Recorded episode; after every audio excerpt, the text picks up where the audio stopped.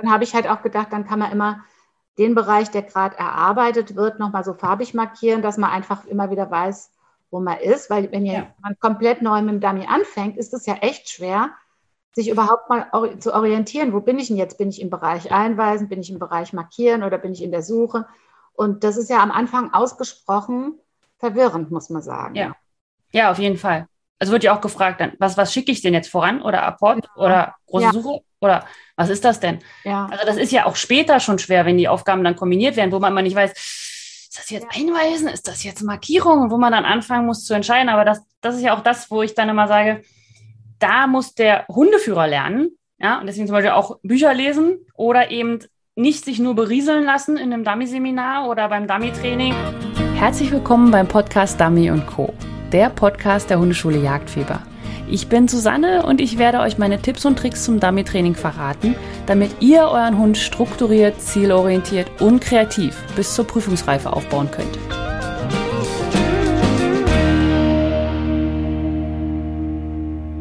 Herzlich willkommen beim Podcast Dummy Co. Ich bin Susanne von der Hundeschule Jagdfieber und heute habe ich mir wieder einen Gast eingeladen und zwar die Tina Schnatz. Tina ist eine Dummy-Trainerin und sie ist schon seit 2000 im Berufsverband für Hundetrainer und Verhaltensberater, bei dem ich ja auch meine Zertifizierung gemacht habe. Und ähm, sie ist jetzt seit zehn Jahren spezialisiert auf die Dummy-Arbeit. Und ich denke, ihr kennt sie alle unter dem Begriff Dummy-Fieber. Ja, nicht Jagdfieber wie bei mir, sondern das Dummy-Fieber. Das ist ihre Hundeschule. Und sie hat auch 2016 schon ein Buch geschrieben. Aber dazu mehr. Das hört ihr gleich alles im Interview. Ich äh, unterhalte mich mit ihr ein bisschen über das Buch, über Dummy-Training im Allgemeinen und wir haben einfach einen schönen Austausch und ja, ich hoffe, euch gefällt dieses Interview. Mir hat es sehr, sehr viel Spaß gemacht und jetzt hören wir mal rein.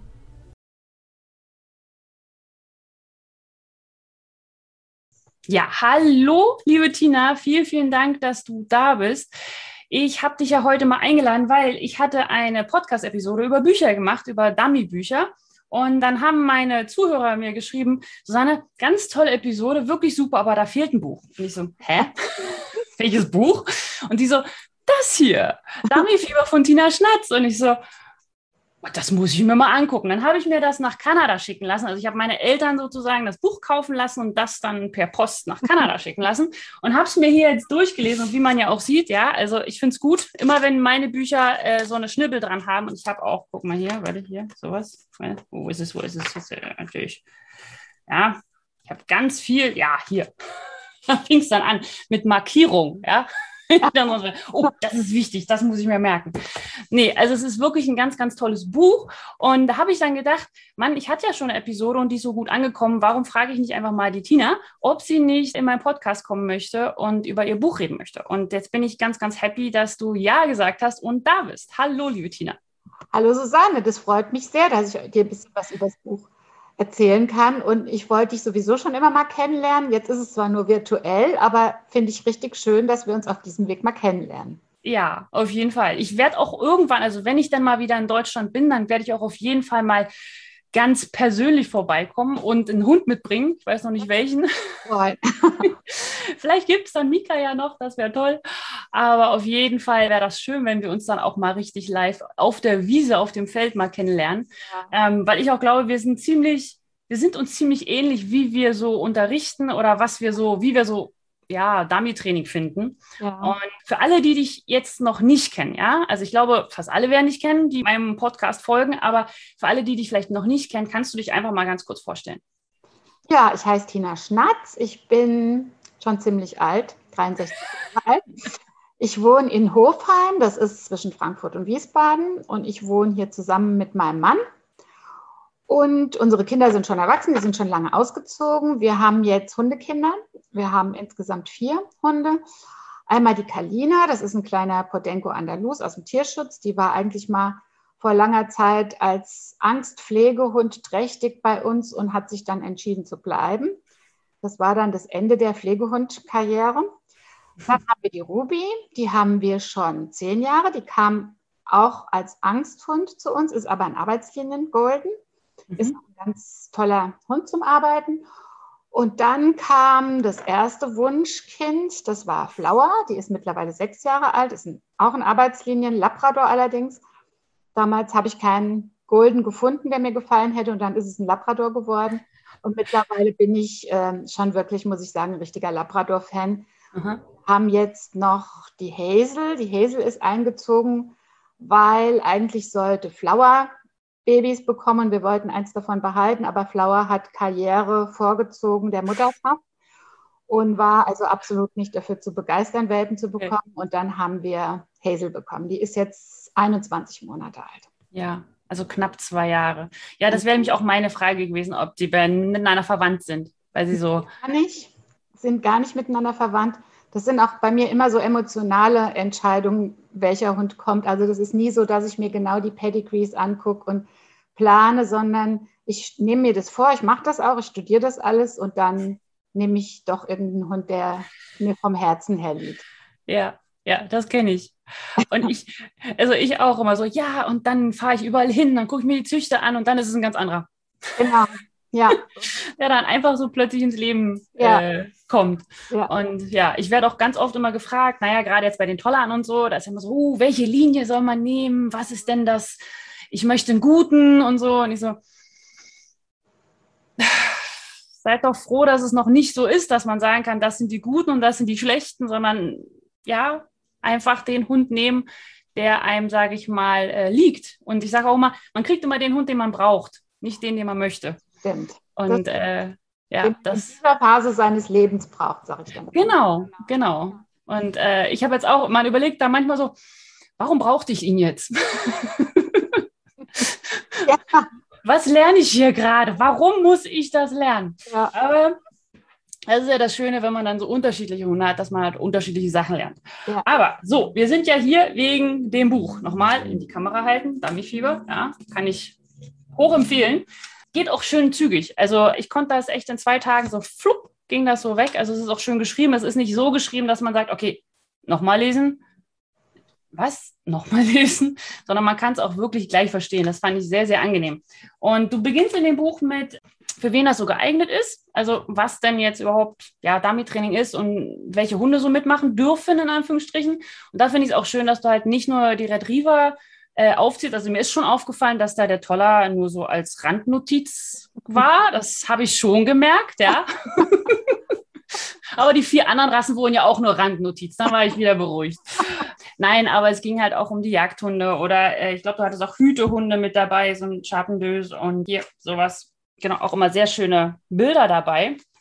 Und das fand ich einfach ganz nett, auch für den Einstieg, dass man einfach weiß, ja, es ist jetzt nicht wieder nur ein Retriever-Buch für den Labrador. Ja. ja. Es ist ja so, dass du, hm, die Retriever sind natürlich die Spezialisten, da brauchen wir gar nicht zu diskutieren drüber, ja. Aber mhm. es gibt sehr viele andere Rassen, die auch richtig Spaß an der Dummyarbeit haben und auch andere Menschen, die andere Rassen führen, die richtig Spaß haben. Aber jede Rasse ist, hat ja so ihren, ihr Ziel, für das sie gezüchtet wurde. Ja? Und wenn du jetzt zum Beispiel einen Hütehund hast, das sind oft extrem gute Markierer und die sind sehr, sehr führig. Die lassen sich sehr leicht ausbilden. Das ist der Vorteil von von einem Hütehund. Ja? Und so hat eben jede Rasse so ihre Eigenschaften, die sie eben dann entweder sehr gut geeignet macht für die Dummyarbeit mhm. oder wo man einfach ein bisschen mehr arbeiten muss damit. Ja, genau. Man kriegt immer das ganze Paket. Genau. Und es ist ja auch wichtig, dass man sich da einfach Gedanken drüber macht und auch mit seinem Hund, ähm, ja, seinen Hund versteht. Denn wenn jetzt ein, ein Hund, der für was ganz anderes gezüchtet wurde, der muss einfach da viel mehr lernen. Und das ist dann blöd, wenn man ungerecht zu dem Hund wird, weil man sagt, die anderen Retriever, die machen das alle ganz toll. Und mhm. man strengt sich jetzt hier an und er markiert trotzdem nicht gut. Ja, das ist einfach wichtig, dass man dann einfach guckt, wofür ist mein Hund denn eigentlich gezüchtet und was bringt der denn genetisch mit und was muss ich ihm einfach beibringen. Ne? Genau, genau. Also, dass man eben auch nicht fies wird. Ja. Genau. Das war auch, da, da kommen wir noch später zu. Da habe ich, hab ich noch ein Zitat. Mhm. Das fand ich so toll, dass ich gesagt das müssen wir am Ende machen. Das war so schön. Also, und dann gehst du halt darum, für wen das so ist. Und dann geht es aber in die Lerntheorie. Und das ja. fand ich auch nett, dass man, also du gehst jetzt nicht so tief, ja, dass ich sage, okay, jetzt hier richtig harte Kost mit äh, Lerntheorie, sondern dass man sagt, okay, die wichtigen Sachen, was sollte man wissen, was ist ein Verstärker und ein Marker und sowas alles und warum funktioniert das überhaupt. Was ich auch wieder sehr, sehr gut fand, äh, war die Zusammenfassung von Strafe. Mhm. Also, dass man drei Begrenzungen hat bei Strafe. Ja, also das mit dem, ähm, dass du halt immer machen musst, dass es im guten Timing sein muss und dass es auch hart genug sein muss. Ja. Und das fand ich einfach eine, eine schöne, also es ist immer also eine schöne Beschreibung in der Hinsicht, weil wenn man es weglässt, kommt immer ja. Ja, äh, man kann also auch über Strafe arbeiten, sie mag es nur nicht. Ja, so, so, ja, Wattebauschwerfer. Was mir wichtig war, war, die Lerntheorie so zusammenzufassen, dass möglichst die Leser nicht aussteigen, weil es mhm. theoretisch wird und ist sehr praxisbezogen auch zu machen, weil niemand, der jetzt ein Dummy-Buch lesen möchte, der möchte jetzt in, im Detail die ganzen Feinheiten wissen, sondern es geht eigentlich nur darum, wie muss ich die Lerntheorie anwenden, dass es funktioniert. Und das ist ja was, was hast du sicher auch schon festgestellt, wo es oft so ein bisschen hakt im Dummy-Training. Dass halt viele Trainer einfach aus der, aus der Retriever-Szene oder aus der jagdlichen Szene kommen, selbst sehr, sehr gute Hundeführer, sind ganz viel Erfahrung, haben ganz toll ausbilden, aber dass so die lerntheoretischen Grundlagen fehlen und dass dann, wenn irgendwas nicht klappt, oft das dann einfach schwierig wird, noch sich was zu überlegen, was noch funktionieren kann. Und dann ja. kippt es halt auch gerne mal dann, dass man sagt, okay, jetzt muss man halt mal Druck machen. Genau. Finde ich dann ja. schade, ähm, wenn das so läuft. Und das war so der Grund, warum ich das mit der Lerntheorie, warum mir das einfach ja. war, das mit reinzunehmen. Ja, Nee, das war auch wirklich gut. Also wie gesagt, es war halt genauso viel, wie es nötig war. Es war so, wo man sagte, okay, jetzt noch tiefer, dann, wie du genau meintest mit dem Aussteigen. Ja. Aber es ist halt auch, genau das ist es halt. Ähm, gerade die Retriever bringen so viel mit, mhm. dass wir eigentlich als Ausbilder gar nicht so viel denken müssen. Ja. So nach dem Motto, die, die Hunde machen das schon alleine. Wir müssen dann nur rechts und links so ein bisschen formen und so weiter. Ja. Aber es gibt ja eben auch Hunde, auch unter den Retrievern. Ja, durchaus. Toller. Oder auch andere Rassen, aber die halt auch alles mitbringen, aber dann einfach darauf keinen Bock haben. Ja. Oder es einfach ganz anders machen. Oder ja. es nicht einsehen. Oder nicht, äh, ja, Frustrationstoleranz, diese ganzen Geschichten. Gibt es tausend Gründe, warum was nicht funktionieren kann. Und ich finde genau. halt, wenn Plan A nicht funktioniert, dann muss man eben den Plan B haben. Und wenn der nicht funktioniert, gibt es auch noch ein C, D, E und notfalls geht es genau. auch weiter nach hinten im Alphabet. Ja? Und bei ja. manchen Hunden, das kennst du auch, muss man einfach wirklich extrem kreativ sein und tief in die Kiste äh, greifen, um die zu motivieren oder um bestimmte Verhaltensweisen einfach rauszukitzeln oder auch wegzukitzeln zur Not. Ja, genau. Genau, genau das ist es, dass man halt nicht nur einfach sagt, das hat man immer so gemacht, mhm. sondern und wenn es nicht funktioniert, ist der Hund doof, nächster bitte. Ja, genau. das ist ja auch gängig. Genau, genau. Ich merke schon, wir ja. kennen uns. Genau, so, das heißt, du, wer für wen geeignet, dann kommt die Lerntheorie und dann gehst du auf die Grundlagen ein, also so Aufnahme, Abgabe, Fußarbeit, Leinführigkeit wird auch kurz erwähnt und Rückruf. Das ist sozusagen so deine, deine Basis. Dann gibt es die Todsünden. Mhm. Die lassen wir jetzt mal weg, weil ich möchte, dass die Leute auch noch was lesen. Ja, weil es ist immer so, oh, was sind denn die Todsünden? ja, wenn ihr wollt, hier das Buch kaufen und lesen, ja, dann wisst ihr das. Und dann kommst du auf dein System. Und das finde ich immer so schön. Ich liebe Systeme. Ja, also ich liebe ja Strukturen. Jetzt kann man vielleicht mal sehen, also wir jetzt alle im Podcast sind, ihr müsst euch das Buch kaufen, um das System zu sehen. Ihr alle, die das jetzt seht, ihr könnt das euch angucken. Und zwar hat Tina hier so ein schönes System gemacht mit hier ist sozusagen die Basis, die Grundlagen und dann kommen die drei Säulen. War kurz meine Hand da. So. Und die drei Säulen sind halt Einweisen, Suche und die Markierung. Und dann oben ist sozusagen Aufbautraining. Da könnte man auch so einen Pfeil nach oben machen. Also, nach oben ist ja immer alles offen. Genau. Und das ist ein sehr, sehr schönes System. Und da wollte ich dich einfach nochmal fragen, ob du was dazu sagen kannst, wieso du das so überlegt hattest und wie das so entstanden ist oder ob es dazu eine Story gibt oder irgendwie sowas, was Der du dazu sagen kannst. War einfach, dass ich halt immer mal wieder Leute getroffen habe, die sind in, ins Dummy-Training eingestiegen, ohne vorher überhaupt eine Idee zu haben, was da so genau drin ist. Und dann sind die irgendwo in Verein, dann haben die gesagt, krieg hier, heute musst du voraussagen. Und am nächsten Tag, beim nächsten Training haben sie dann vorausgesagt und dann hat der Trainer gesagt, aber wieso sagst du voraus, du musst doch jetzt Akkord sagen, dass so gar nicht klar war, dieses System. Und ich finde, wenn man was verstehen möchte, besonders wenn man was verstehen möchte, was so komplex ist wie die Dummyarbeit, ist es total wichtig, dass man einfach weiß, wo geht denn die Reise hin, was habe ich denn für Bereiche, wie grenzen die sich voneinander ab oder was ist ihnen gemeinsam und wie baut sich das alles auf. Und deshalb finde ich das immer auch für die Leute, die mehr so mit, mit dem optischen, äh, optisch lernen, über optische äh, Reize lernen, einfach, dass man das mal so vor sich sieht, dass eben wir haben eine Basis, ohne die Basis geht es nicht. Dann haben wir das Apportieren an sich und dann haben wir eben diese drei Säulen der Dummy-Arbeit und zum Schluss fließt alles wieder zusammen in die Kombinationsaufgaben. Mhm. Ja. So die genau. Idee. Dann habe ich halt auch gedacht, dann kann man immer den Bereich, der gerade erarbeitet wird, nochmal so farbig markieren, dass man einfach immer wieder weiß, wo man ist. Weil wenn ja. man komplett neu mit dem Dummy anfängt, ist es ja echt schwer, sich überhaupt mal zu orientieren. Wo bin ich denn jetzt? Bin ich im Bereich Einweisen? Bin ich im Bereich Markieren oder bin ich in der Suche? Und das ist ja am Anfang ausgesprochen verwirrend, muss man sagen. Ja, ja auf jeden Fall. Also wird ja auch gefragt, was, was schicke ich denn jetzt voran? Oder Apport ja. oder große ja. Suche? Oder was ist das denn? Ja. Also das ist ja auch später schon schwer, wenn die Aufgaben dann kombiniert werden, wo man immer nicht weiß, ist das jetzt Einweisen? Ist das jetzt Markierung? Wo man dann anfangen muss zu entscheiden. Aber das, das ist ja auch das, wo ich dann immer sage, da muss der Hundeführer lernen. Ja, und deswegen zum Beispiel auch Bücher lesen oder eben nicht sich nur berieseln lassen in einem Dummy-Seminar oder beim Dummy-Training und immer das machen, was der Trainer sagt, sondern selber drüber nachdenken, damit, wenn man denn mal eine Prüfung läuft, egal ob beim BRV oder beim DRC oder wo auch immer, weil da ist man alleine. Ja. Da hat man meistens keine so Flöße neben sich, das ist ein Voran. Ja. oder so. Und das ja. kann ja auch durchaus beides sein. Das kommt ja ganz drauf an, wie ich es meinem Hund beigebracht habe. Ne? Ich kann ja einen Hund mhm. auch auf eine Markierung einweisen, so ist es ja gar nicht, ja. Mhm. Aber man muss halt erstmal dem Hund beibringen, was ist was. Und wenn er das dann verstanden hat, dann kann ich meine eigene Möglichkeit finden, ihn zu führen. Aber erstmal muss ich ja selbst verstehen, was ist der Sinn von Markierung oder was ist die, die äh, jagdliche Voraussetzung beim Markieren oder beim Einweisen, was ist die Situation.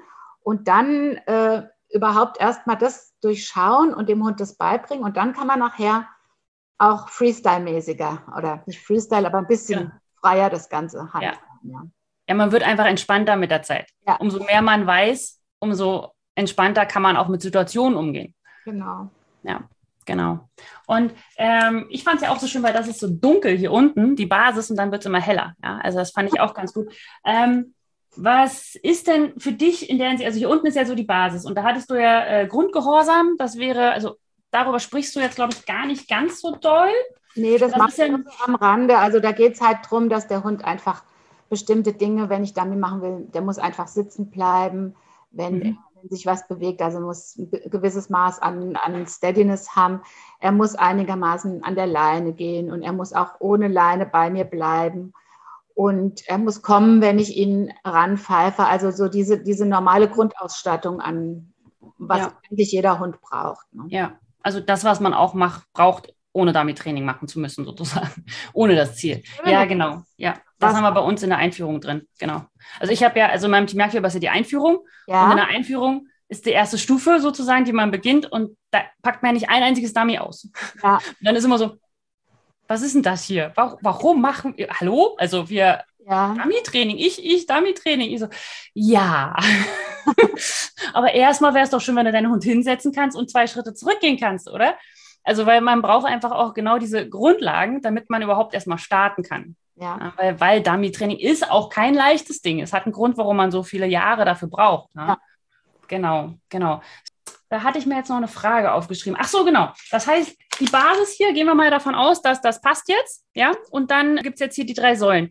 Hast du eine Säule, mit der du anfängst oder fängst du mit allen gleichzeitig an? Oder wie, wie ist das vom genau, Ablauf her? Das ähm, Entscheidende, dass ich mir das oder dass ich das so mache, dass ich sage, ihr sucht euch aus jeder Säule ein Puzzlesteinchen raus.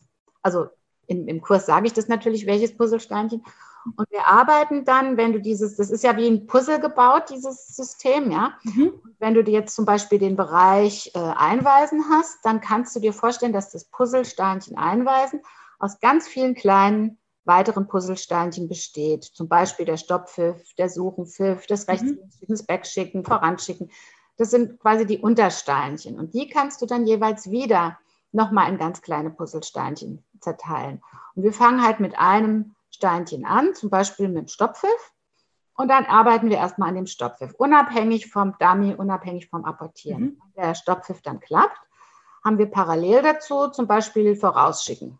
Geübt oder wir haben rechts-links-Schicken geübt. Und dann setzen wir nach und nach diese Puzzlesteinchen immer ein bisschen weiter zusammen, bis wir so kleine Inselchen haben, zum Beispiel eine Vorausschickinsel oder so. Ja? Mhm. Und irgendwann wächst es dann halt zu dem ganzen komplexen Gebilde zusammen. Ja. Weil wenn du jetzt anfangen würdest, bei der Basis zu trainieren, also wirst jetzt erstmal nur Grundgehorsam trainieren, dann würdest du nur apportieren trainieren, dann ist der Hund vielleicht schon zwei Jahre alt und er hat eigentlich noch nichts gelernt. Deshalb finde ich es wichtig, dass man an verschiedenen Stellen anfängt. Man kann ja auch einen Hund zum Beispiel schon einweisen üben, wenn er noch gar nicht apportiert. Dass man mhm. einfach das Vorausschicken auf die Futterschüssel übt oder sowas. Genau. Dass man einfach die Zeit besser nutzt, weil wenn du es nacheinander machst, ist der Hund vielleicht schon tot, bis du oben angekommen bist. Genau, genau. Deswegen und auch gerade wenn man jetzt hier Grundgehorsam, also manche, manche Leute sind ja so, äh, der Hund ist zwei Wochen bei einem, sagen ja, perfekter Grundgehorsam. Und, und manche würden sagen, nach drei Jahren, naja, ich glaube, jetzt habe ich so langsam hin mit dem, also ist ja mal der Anspruch von, genau. wie man seinen Hund so sieht. Und äh, ich bin auch dafür, dass man alles, also man kann, man sollte schon eine Reihenfolge einhalten. Also ich sage mal, das, was einfach am längsten dauert und was mit am schwierigsten ist, deswegen, das würde ich immer am Anfang machen, damit man einfach mehr Zeit hat. Ja, damit Was man wichtig ist, dass du, dass man bestimmte Dinge kann man natürlich erst trainieren, wenn die Voraussetzung dafür geschaffen ist. Das ist klar. Ne? Man kann jetzt nicht wild rum, das, ne, sondern das ist klar. es muss schon ein gewisses System dahinter stecken. Aber man kann durchaus an den an verschiedenen Bausäulen ähm, äh, gleichzeitig arbeiten. Ne? Ja, also das würde ich sogar empfehlen. Also ja. Genau. Also ich würde auch, deswegen, also sie sind ja auch gleichmäßig. Ja. ja. Sie sind ja auch gleichmäßig, alle auf der gleichen Höhe. Nur ich habe halt gedacht, ob man vielleicht, ob du mit einer speziellen anfängst oder ob du dir aus jeder einzelnen was raussuchst oder so. Weil ich habe das ja nicht mit den drei Säulen, also ich habe das ja aufgeteilt. Bei mir gibt es ja keine drei Säulen mit Markieren, Einweisen und großer Suche, sondern ich habe ja die Felder. Mhm. Das ist einfach nur deswegen geboren, weil ich kam damit nicht klar. Ich wusste nicht, wie ich mit meinem Training da so, wie soll ich da so rein? Und ähm, aber da ist es ja auch so, dass dann einfach die, die, große Suche teilt sich halt so ein bisschen auf auf die Felder und ähm, man arbeitet sich sozusagen trotzdem in allen Bereichen so ein bisschen voran von wenig Anspruch auf mehr Anspruch. Ja, genau. Und dass man auch einfach ein bisschen Spaß hat. Natürlich, das ist auch genau. ganz entscheidend wichtig, ja. Ja, genau. Nee, aber wie gesagt, eine ganz tolle Grafik fand ich super, weil die kommt auch immer wieder, sodass man sich dann mal so, ah ja, hier bin ich jetzt, ah ja, hier bin ich jetzt, das finde ich gut. Und du hattest auch gerade was vom Kurs gesagt, ihr habt ja einen Online-Kurs, also ja. ähm, mit Anne zusammen. Ja, mit Anne Betschicek zusammen haben wir so einen Welpenkurs gemacht und zwar als, als Hazel klein war. Also wir haben quasi, als sie acht Wochen war, direkt am nächsten Tag angefangen zu filmen und haben dann bis zum halben Jahr quasi die gesamte Entwicklung ja. gefilmt. Und ja. da hast du, wir haben das dann so aufgeteilt in verschiedene Gebiete, also zum Beispiel Fußarbeit, Apportieren, Vorausschicken, Stopp, Pfiff, Suchen, Pfiff, rechts, links schicken, also verschiedene The Themenbereiche und haben dann die komplette Entwicklung vom kleinen Welpen bis zum sechs Monate alten Hund mhm. gefilmt und dann immer so kleine Schnipselchen zusammengeschnitten und dann jeweils erklärt, was dann jetzt da passiert ist. Ja. Und das hat mir richtig viel Spaß gemacht, weil das einfach, ich gucke mir das auch immer noch gern an, muss ich sagen. Ich verwende es auch in den Seminaren oft, weil das ist einfach so schön, diese Entwicklung dann auch zu sehen. Ja. es ist nochmal für viele Leute auch einfacher. Du machst ja auch ganz viel mit, mit Online, mit Kursen, mit Videos und so, diese Videos zu sehen, als es nur zu lesen. Ja, weil wenn du, ja. wenn du jetzt zum Beispiel eine Grundstellung beschreiben willst in einem Buch, da schreibst du seitenweise und hast immer noch nicht alles gesagt. Wenn du es aber kurz beschreibst und hast so ein Bild vor Augen, ist es schon einfacher, muss man sagen. Ja, ja auf jeden Fall.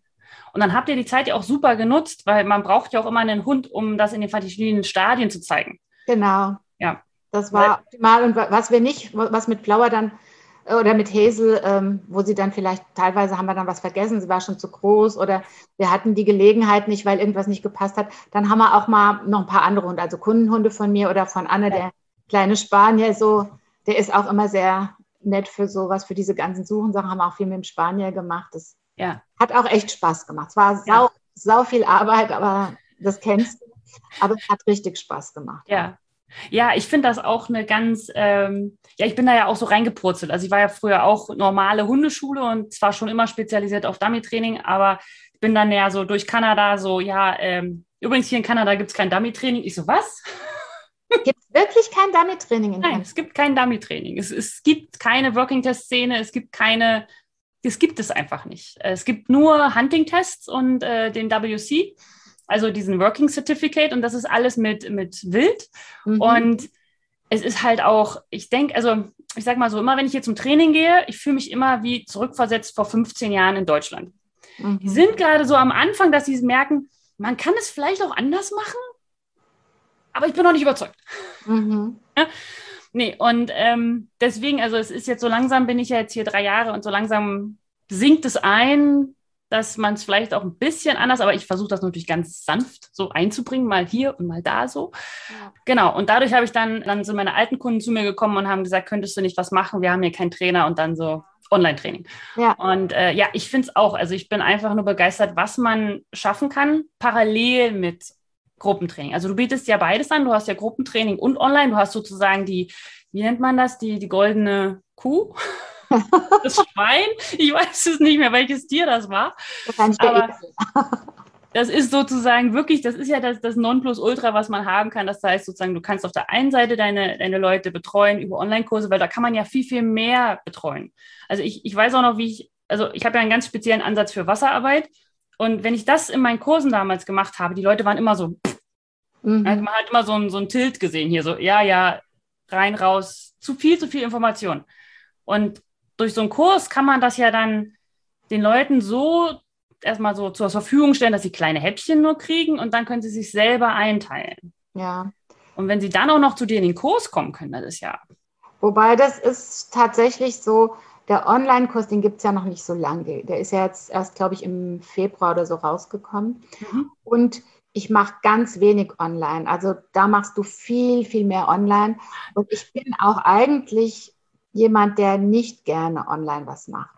Also ich mache äh, auch so Webinare und so, es ist nicht meine Welt. Und gerade im Dummy finde ich es schwer, ja, das ja. online zu machen. Und ich bin da vielleicht auch zu alt für manche Sachen, ja, um, um mich Niemals. komplett auf die neuen Medien einzustellen. Ich mache schon sehr, sehr wenig eigentlich online. Also ab und zu mal ein Webinar oder so, aber ganz wenig. Und dieser Kurs ist halt wirklich einfach das sind im Prinzip zusammengeschnittene Videos und die Leute können dann ihre, ihre Videos einstellen in der geschlossenen Facebook-Gruppe und mhm. wir beantworten die Fragen. Mehr ist das nicht. Also es ist längst nicht so ausgereift, wie das bei dir ist, dieses ja. System. Ne? Ja, aber ich fände diese Betreuung toll. Also ihr hättet ja den Kurs auch einfach so hinschmeißen können, in Anführungsstrichen, und sagen so, hier, verstehe es oder verstehe es nicht. Und ich habe selber auch Kurse gekauft online, auch für Hundetraining, einfach weil ich zum einen auch interessiert bin, wie andere das so machen, jetzt nicht dummymäßig, sondern äh, in anderen Bereichen, Giftköder und sowas. Ähm, aber mir hat dann immer dieses, diese Community Komponente gefehlt, weil dann ist immer so, ja, ich bin total dabei und dann weiß man nicht, wer ist noch dabei und man hat ja mal eine Frage und so. Ja. Also das ist, das ist toll, dass ihr euch da auch dann trotzdem noch in der Facebook-Gruppe äh, austauschen könnt oder dass man da einfach mal eine Frage stellen kann. Weil der Teufel, das kennst du auch, steckt ja oft im Detail. Ne? Man kann ja, kann ja sagen, das mache ich so und so und so. Und dann guckst du dir das an und du siehst einfach Sachen, die derjenige, der es macht, vielleicht gar nicht wahrgenommen hat. Und das finde ich einfach wichtig, dass man da einfach mal drauf gucken kann, kann sagen, hier, pass mal auf, halt mal die Hand ein bisschen mehr so oder geh mal da genau. Zurück oder so. Ne? Das ist genau. sehr wichtig. Genau. Also Videoanalysen sind sowieso toll. Ich, ich liebe das ja. Also, wenn man so, also das ist ja auch im, im, Training kann man das ja auch, aber man, also man ist ja nur ein Mensch. Und in den Videoanalysen kann man immer zurück. Ja. War das wirklich so zurück? War das jetzt wirklich so zurück? Ja, es war so, ha. war mein Gefühl richtig. Präziser, ne? als wenn du nur so diese eine Momentaufnahme hast, die du ja auch in deinem Kopf schon wieder gefiltert hast. Ja, ja genau, genau. Ja, so, dann gucke ich mal, ob ich noch ein paar Fragen habe. Ach so, genau, ich wollte noch das, das wollte ich auf jeden Fall noch erwähnen, weil wir sind jetzt ein bisschen abgedriftet vom Buch. Was ich nämlich auch noch, also erstmal hier, ja, äh, aufgrund, mehr, umso mehr Schnibbel, umso besser gefällt mir das Buch. Bin ich geehrt. Nee, ist wirklich gut. Also ich, ich werde ja auch ständig gefragt, willst du nicht mal ein Buch schreiben und willst du das mal nicht alles zusammenschreiben? Und dann denke ich immer so, es gibt so viele tolle Bücher. Nein. Das habe ich, auch, hab ich auch gesagt. Ich wollte es auch erst gar nicht. Die Ariane hatte mich gefragt, Ariane Ulrich hat mich gefragt, ob ich nicht mal ein Buch schreiben will. Und ja. ich habe erst mal gedacht, wieso? Es gibt doch, gibt doch richtig gute Bücher. Ja.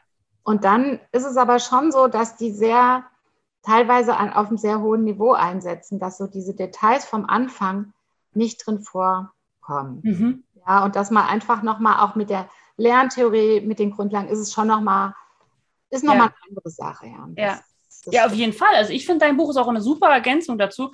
Und äh, ich meine, ich habe ja ein Mini-Buch geschrieben, ich habe ein kleines E-Book geschrieben und mhm. das hat so viel Zeit gekostet. Das ist das war das ist nur, nur, ja, nur ein Thema. Das war nur ein ganz, ganz kleines Thema. Baustellen bei der Abgabe. Ja, also das war nicht mal irgendwas, was wo sage ich jetzt so voran oder so. Ja, oder so. Aber das ist ja ganzes Dummy-Training. Ja, allein sich zurückzuhalten, was man, man, man könnte ja eine Enzyklopädie schreiben. Mhm. Ja. Und dann, das ist. Das, das ist schon, ich habe mir das, wenn ich das gewusst hätte, wie viel Arbeit das ist, hätte ich das nie gemacht. Nie. Ich habe gedacht, ich hatte ein paar Artikel immer schon mal geschrieben ja. und dann habe ich gedacht, okay, das ist ja, du schreibst, was weiß ich, 15 Artikel, aber das ja. ist es ja nicht. Du musst ja immer wieder diese Vernetzung miteinander und so und dann genau. jemand, der es liest und dann habe ich es zuerst kriegt es immer mein Mann, weil der hat keine Ahnung von Dummyarbeit und dann hat er gesagt, verstehe ich nicht, neu geschrieben, dann hat er es verstanden. Dann hat es die Ariane gekriegt, dann hat die gesagt, nee, nee, nee, so geht es nicht.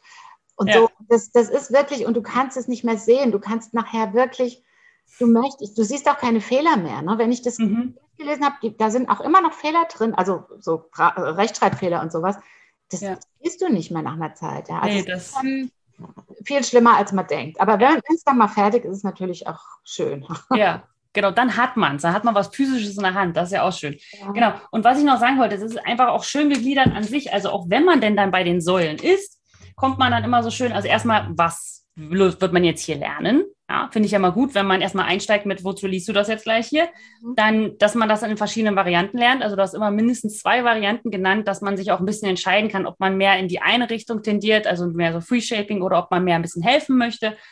Und aber eben trotzdem alles tierschutzgerecht. Ja, also jetzt nicht so brutale und pipi Aufgabe, sondern einfach in guten Balance. Und dann aber auch, was man halt tun soll, wenn es nicht klappt oder die typischen Probleme. Ja. ja. Wo sich ja viele dann immer so, ja, das ist ja mit so mein Steckenpferd, wo sich immer so viele so versuchen, ja, also voran macht man so und wenn es nicht klappt, tschüss. ja, das ist wahr. Diese, und du könntest ja noch viel mehr Sachen, die nicht klappen, reinnehmen. Man kann, muss sich dann natürlich in so einem Buch aufs Wesentliche begrenzen. Mhm. Aber das ist ja, das ist, was ich vorhin schon gesagt habe, der Teufel steckt im Detail. Wirklich dann diese, diese Feinheiten, dass man einfach dann sagt, okay, wenn es so nicht ist, dann probier es doch mal so, weil ja auch jeder Hund anders ist und jeder Mensch anders ist. Dann ist das Gelände unterschiedlich, der Wind ist anders. Es gibt halt tausend Faktoren, die mhm. da immer reinspielen. Ne? Ja. Ja, aber du hast schon die richtigen. Also ich habe immer gedacht, okay, was würde, was habe ich denn so immer so erlebt und so. Ja, ja, ja, ja, ja, okay. also die, die Main Points, die waren immer dabei. Ja, hat so gut ausgewählt. Fand ich wirklich gut. Hat mir sehr Spaß gemacht. Und dann fand ich auch noch was, was Kleines. Was war das denn? Ähm, genau, du hast so, so Hinweise gegeben, sowas wie zum Beispiel den Unterschied zwischen Verleitung und Ablenkung. Mhm. Wo ich dann auch gedacht habe, ja, das muss man eigentlich nicht erklären. Aber eigentlich, ja, sie hat total recht. Ja, es ja. war so, ja, eine, eine, Verleitung ist halt absichtlich und eine Ablenkung ist nicht absichtlich. Ja. Und dass man auch drüber nachdenkt, wenn ein Problem entsteht, was ist das denn jetzt gewesen? Genau. Das, das, ist ja oft, dass die Hunde, wenn, wenn irgendwas nicht klappt, ist es oft, dass sie einfach zu abgelenkt sind, weil sie können sich einfach in dem Moment nicht konzentrieren, aus unterschiedlichsten Gründen. Ja. Genau. Und da ist schon genau. wichtig, dass man sich mal Gedanken macht, warum steckt er denn jetzt sein Rüsselchen die ganze Zeit ins Mauseloch? Ne? Ja nicht motiviert, weil er einfach das Mauseloch toller findet. Also muss ich meine Motivation irgendwie erhöhen. Oder mhm. Vielleicht einfach Stress und zeigt ein Übersprungsverhalten, ja. Oder ist er einfach, geht es ihm nicht gut und er kann sich nicht konzentrieren, deshalb macht er irgendwas anderes. Ne? Da gibt es ja auch ja. wieder ganz viele verschiedene Gründe. Und ich denke, das führt schon auch dazu, zu einem besseren Verständnis, wenn man einfach sich mal Gedanken macht, warum macht der Hund das denn jetzt? Ja. ja. Und da gehört genau. diese, diese äh, Ablenkung ist da ja schon ein ganz wesentlicher Aspekt. Ne? Ja. Ja, aber das hat einfach nochmal, ist nur ein kleiner Abschnitt gewesen, aber der ist mir sehr im Gedächtnis geblieben und das war einfach nur nochmal so ein bisschen, übrigens, denk mal drüber nach. Und ich so, oh, ja, fand ich sehr, sehr gut. Das werde ich vielleicht auch ein bisschen klauen. Muss ich mal gucken. Wenn ich mal einen Dummy kompakt mache oder so, Verleitung versus Ablenkung oder so, wie, was, wo? dann werde ich dich taggen, dann bist du, bist du dabei. Genau. Und dann hattest du aber noch gesagt, zum Beispiel sowas wie, hast du auch mittendrin immer mal so kleine Hinweise gegeben beim Hintergrund. Das fand ich auch gut. Zum Beispiel in der großen Suche. Da hast du dann beschrieben, was die große Suche ist und so weiter. Und dann hast du aber auch gesagt, übrigens, hier macht man keinen kleinen Suchenpfiff. Ja? Weil das ist auch so ein typisches Ding, wo dann die Leute auch am Anfang mit, mit Suchenpfiff zu arbeiten, wo ich mir denke, so, das, das ist eine große Suche. Das, kleine Suche Pfiff, große Suche kein Pfiff. Oder zumindest nicht, wenn, er, wenn du ihn gerade schickst. Und ja. Dann siehst du, dass die dass das noch nicht verstanden ist, was große Suche gro ist. Große Suche ist unabhängig. Große Suche möchtest du mhm. ja nicht, dass der Hund von dir irgendeine Art von Hilfe erwartet, ja. Und wenn, wenn dann mal ein Suchenpfiff macht, da sagst du ihm ja, es liegt dort und das ist sehr gefährlich, weil es kann sein, dass er sich dann in der nächsten großen Suche, dass er sagt, hey Mama, hier, hilf mir doch mal mit dem Pfiff. Ne? Und das, das genau. sind so wichtige Sachen, dass man sich da mal Gedanken drüber macht. Und jeder Anfänger, jeder sieht dann vielleicht einen Dummy und macht dann einen Suchenpfiff, wenn man es nicht wirklich explizit äh, ihm verbietet, sozusagen. Genau, genau das Ding. Und da, da hat man auch einfach gemerkt, du hast halt einfach wahnsinnig viele Erfahrungen mit Hundeführern.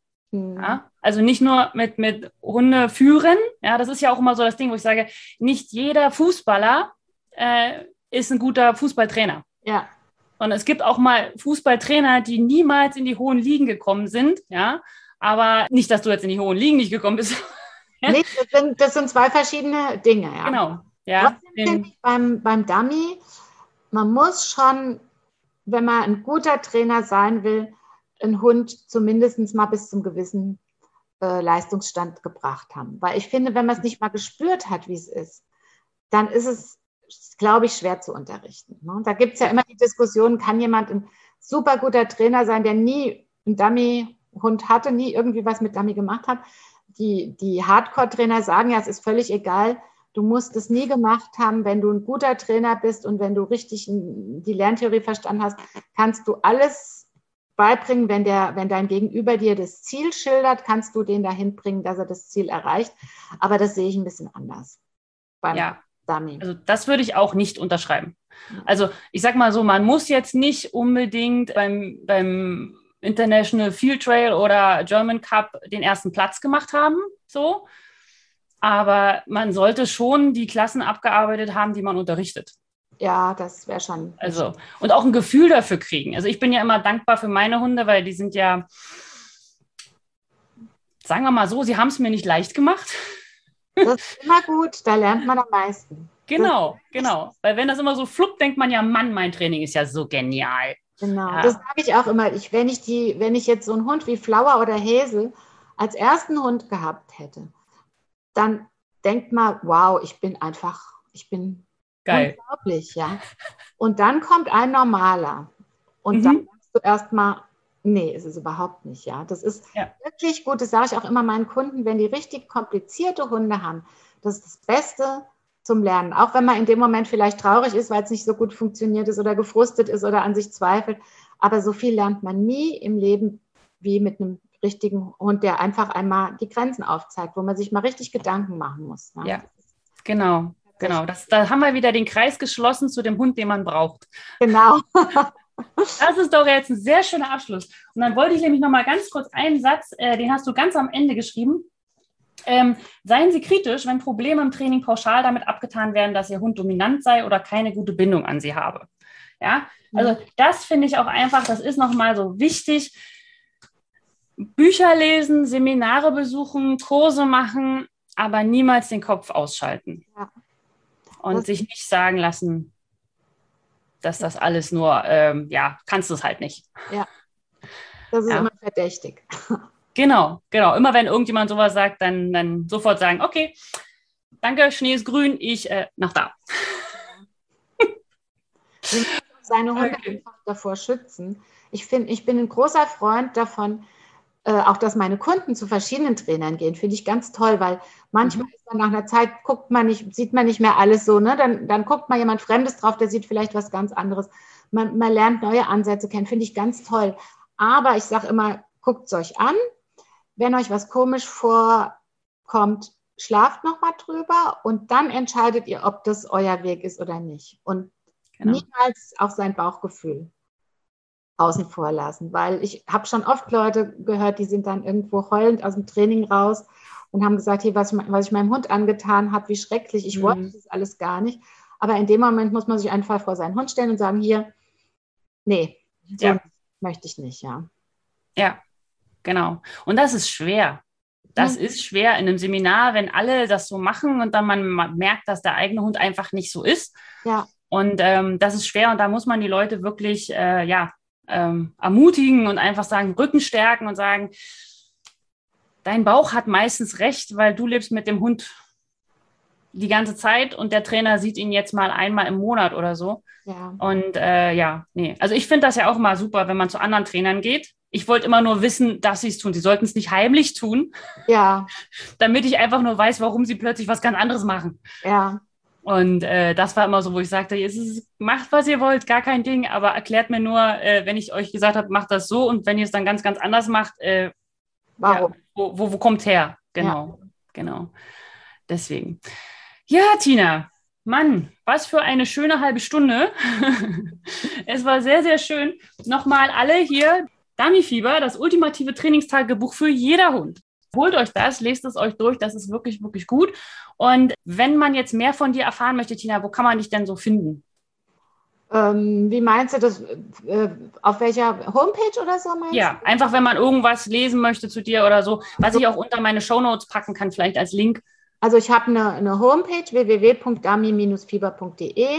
Mhm. Ich bin auf Facebook, ich bin bei Insta, auch immer unter entweder unter Tina Schnatz oder unter Dummyfieber. Mhm. Und man kann mich auch anschreiben per, per Mail. Die E-Mail-Adresse ist tina.schnatz.dummy-fieber.de. Ja, sehr schön, sehr schön. Und da haben wir jetzt auch gerade noch mal, da haben wir noch gar nicht drüber gesprochen, das Dummyfieber und Jagdfieber. Ja. Das war nicht geplant. Ich, ich habe meine Hundeschule auf jeden Fall nach dir gegründet, glaube ich. Also die war, ich habe vor sieben Jahren die Hundeschule gemacht. Das war, äh, keine Ahnung wann. Aber deine ist auf jeden Fall älter. Ich kannte deine nicht. Ich, hab, ich wollte dir nichts wegnehmen. Ja, habe ich gar kein Problem mit. Das passt doch. Ja, nee, ich wurde mal gefragt, hast du was mit Dummyfieber? Ich so, wieso? Dummyfieber? wer, wer, wer ist Dummyfieber? Nein, ich war da so in meiner Rettungshundewelt und dachte, wir jagen und sind im Fieber des Jagds. So. Aber äh, ist doch sehr schön, dass wir dann so noch zusammengefunden haben, die beiden Fiebrigen sozusagen. Und dann vielen, vielen Dank, dass du da warst. Und ich wünsche dir noch einen wunderschönen Abend. Hier ist ja gerade Nachmittag, dank Zeitverschiebung. Aber toll, dass das alles geklappt hat. Und ja, hoffentlich sehen wir uns mal live. Schön, vielen Dank. Hat mich gefreut und hat mir viel Spaß gemacht. Und ich hoffe wirklich, dass wir uns mal persönlich kennenlernen. Ja, auf jeden Fall. Das kriegen wir hin. Okay, tschüss. Tschüss. Und jetzt sind wir auch schon am Ende der Episode angelangt. Es war einfach ein wunderschönes Interview. Es hat mir sehr, sehr viel Spaß gemacht, mit Tina zu sprechen. Und natürlich gibt es wie jedes Mal nach einer Episode auch eine Aufgabe. Äh, kostenlos für alle, die in meiner Dummy Co. Trainingsgruppe sind. Und wenn du da auch mitmachen möchtest, dann kannst du dich unter www.hundeschule-jagdfieber.de slash Trainingsgruppe anmelden. Und äh, diesmal ist es so, dass immer wenn ich einen Interviewgast habe, gibt es ja eine Aufgabe meistens von dem Interviewgast. Und äh, Tina hat gesagt, sie hätte da ein tolles Video, was sie mir gerne zur Verfügung stellen würde. Und da habe ich gesagt, natürlich gerne. Videos sind ja immer super. Und deswegen bekommen alle, die jetzt in der Dummy Co. Trainingsgruppe sind oder auch du, wenn du da jetzt mitmachen möchtest, dann einen Link am nächsten Freitag geschickt und zwar zu dem Video von Tina. Und da wird es um die Suchen gehen und vor allem um die Suchensignale und dass dein Hund auch verstehen lernt oder du abprüfen kannst, ob dein Hund die richtigen Suchsignale verstanden hat. Und wenn du das Video sehen möchtest, dann melde dich einfach an unter www.hundeschule-jagdfieber.de slash Trainingsgruppe. An alle, die im Team Jagdfieber sind, mein kostenpflichtiger Mitgliederbereich, ihr habt dieses Video wie immer schon jetzt in eurem Mitgliederbereich einfach anklicken unter Podcast-Episoden und da habt ihr dann das Video und das wird auch erhalten bleiben. Für alle anderen, sputet euch. Dieses Video wird nur zwei Wochen aktiv sein, weil es ja immer mit jeder Episode eine neue Aufgabe gibt und deswegen wird das dann immer wieder ersetzt. Und ja, falls ihr auch im Team Jagdfieber mitmachen möchtet und auch alle Aufgaben haben möchtet aus den alten Episoden, dann setzt euch doch einfach auf die Warteliste unter www.hundeschule-jagdfieber.de slash team. Okay, so, dann wünsche ich euch noch einen wunderschönen Tag, Abend, wann immer ihr mich hört. Wir hören uns wieder in zwei Wochen, gleicher Ort, gleiche Zeit. Bis dann, tschüss.